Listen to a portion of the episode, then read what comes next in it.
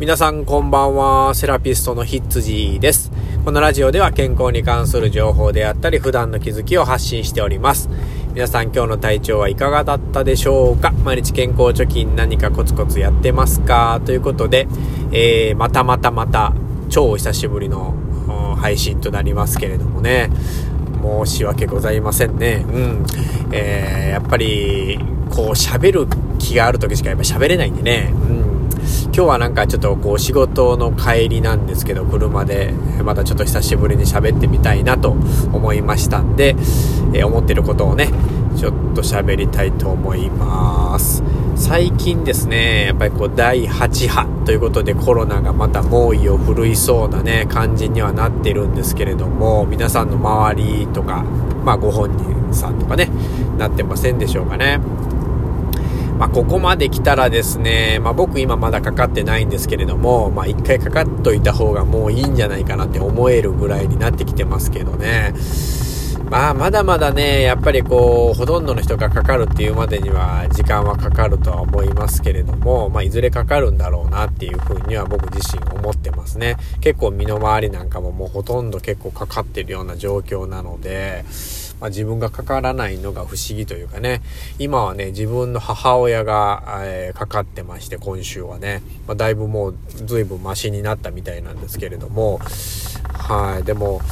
やっぱりね、まあ、後遺症なんかもちょくちょく聞きますし、まあ、かからないことに越したことはないかなっていうふうには思いますね。うん、まあ、それでまた体がしんどくなって、ね、業務に支障が出たら仕事に支障が出たらダメですしね。うん。まあ、それを、まあ、防御しててかかってしまったら、これはしょうがないですけどね。うん。やることは、まあ、今までと変わらないですよね。うん。まあ、その手洗い、うがい、消毒、マスク、ソーシャルディスタンスをしっかりこうしてですね。まあ楽しめる範囲で楽しむというところですよね。まあ、やっぱりストレスが多い世の中になってきてますので、そのストレスを回避する方法、まあ、楽しみっていうのも必ず、えー、生活の中に入れながらですね、暮らしてほしいなと思いますね。まあ、ストレスからその鬱になったりとかですね、まあ、最悪の場合自殺に陥ったりとかですね、まあ、そのケースも最近増えてますので、まあ、そこだけはね、絶対避けてほしいなというふうに僕自身もすごく思ってますのでね、まあ、心のケアっていうのがね、人間やっぱりとても大事になりますんでね。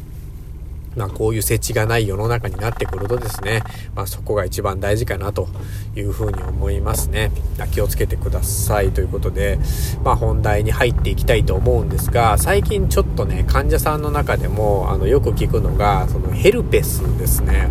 で、ネットとかでも見てるとヘルペスの方がすごく増えてるっていうような、えー、記事が書いてありました。で、その、帯状疱疹って言って、まあ、腰の周りにね、帯状にちょっと、あの、疱疹みたいな、湿疹みたいなね、発石がこう起こるんですけれども、まあこれ、まあよく聞きますよね。ヘルペス、口の周りとかね、うん、起こるんですけど、これは、まあどういうものなのかっていうのをね、ちょっとお話ししたいなというふうに思います。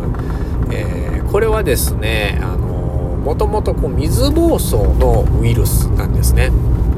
ん、だから水疱瘡になったことある人っていうのは、まあ、またそれが出てくる可能性があるっていうことなんですよ。で、えっと、これは治ったっていう概念ではなくてですね、その水疱瘡のウイルスっていうのは、リンパ節っていうところが体にあってですね、そこに潜んでるんですね、隠れてるんですよ。で、ストレスがすごい強く溜まってる時とか、まあ、疲労が抜けない時とかっていう時にですね、ひょっこり顔を出して、そういう症状が出てくることがあるんですね。それがヘルペスであったりとか、えー、帯状疱疹であったりとかですね、えー、まあそういうところですね。まあ経験された方も、えー、まあまあおられるんじゃないかなと思いますけど、実は僕も昔ね、20代の頃に帯状疱疹なったことがあるんですよ。これがですね、まあこう、何もしてなくても、針を刺したみたいな痛みでチクチクチクチクね、まあ、鬱陶しい痛みなんですよね。すごく。当に痛いですね。まあ、それが1週間、2週間ぐらいは、えー、続くと思うんですけど、痛みはまあ1週間ぐらいで消えるのかな。で、まあ発疹自体はま2週間、3週間ぐらいで消えてくると思うんですけど、まあ皮膚科行けばね、今だったらいい薬、飲み薬ももらえますし、塗り薬もいただけるので、まあそれを毎日、えー、使ってるとですね、だいぶマシにはなってくるんですが、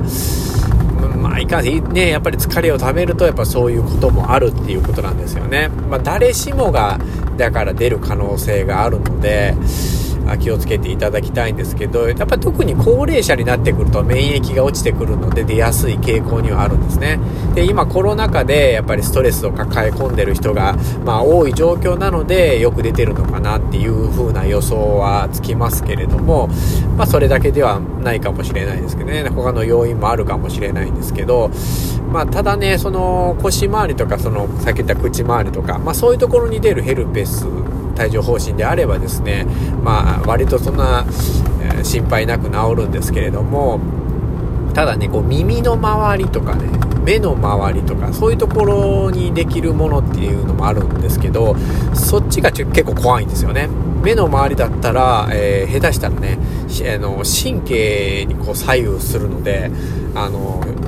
直接症状が出たりするので、あの、失明したりとかですね耳だったらその聞こえなくなったりとかですね難聴になったりとかそういうケースも、えー、結構あるんですよね。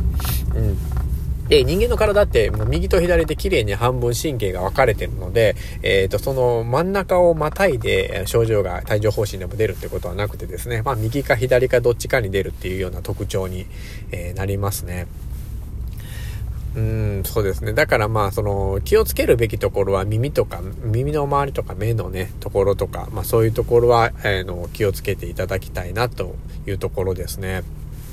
うん、なんか、まあ、速やかに皮膚科の方に行っていただければね、えー、まあそんなに心配なく治ると思いますね。はい。うん、だから、ストレスがね、うん、さっき言ったみたいに、えー、まあ、溜まってるかどうかわからない人はね、ちょっと怖いんですけれども、まあ、疲れが溜まってきたな、ストレス溜まってるなっていう時はね、えー、自分のこう、ちょっと楽しみっていうの趣味とかね、えー、まあ、歌歌うんでもいいですし、ちょっと運動するでもいいですし、えまあそのコロナのことを忘れてね楽しむことっていうのがね非常に重要かなというふうに思いますのでね、え、まあ、皆さんうまくコロナ禍を乗り切っていきましょうということで締めたいと思います。また次回もね喋りたいことがあればここでちょっとお話しさせていただきますのでどうぞお付き合いください。セラピストのひつじでした。ではでは。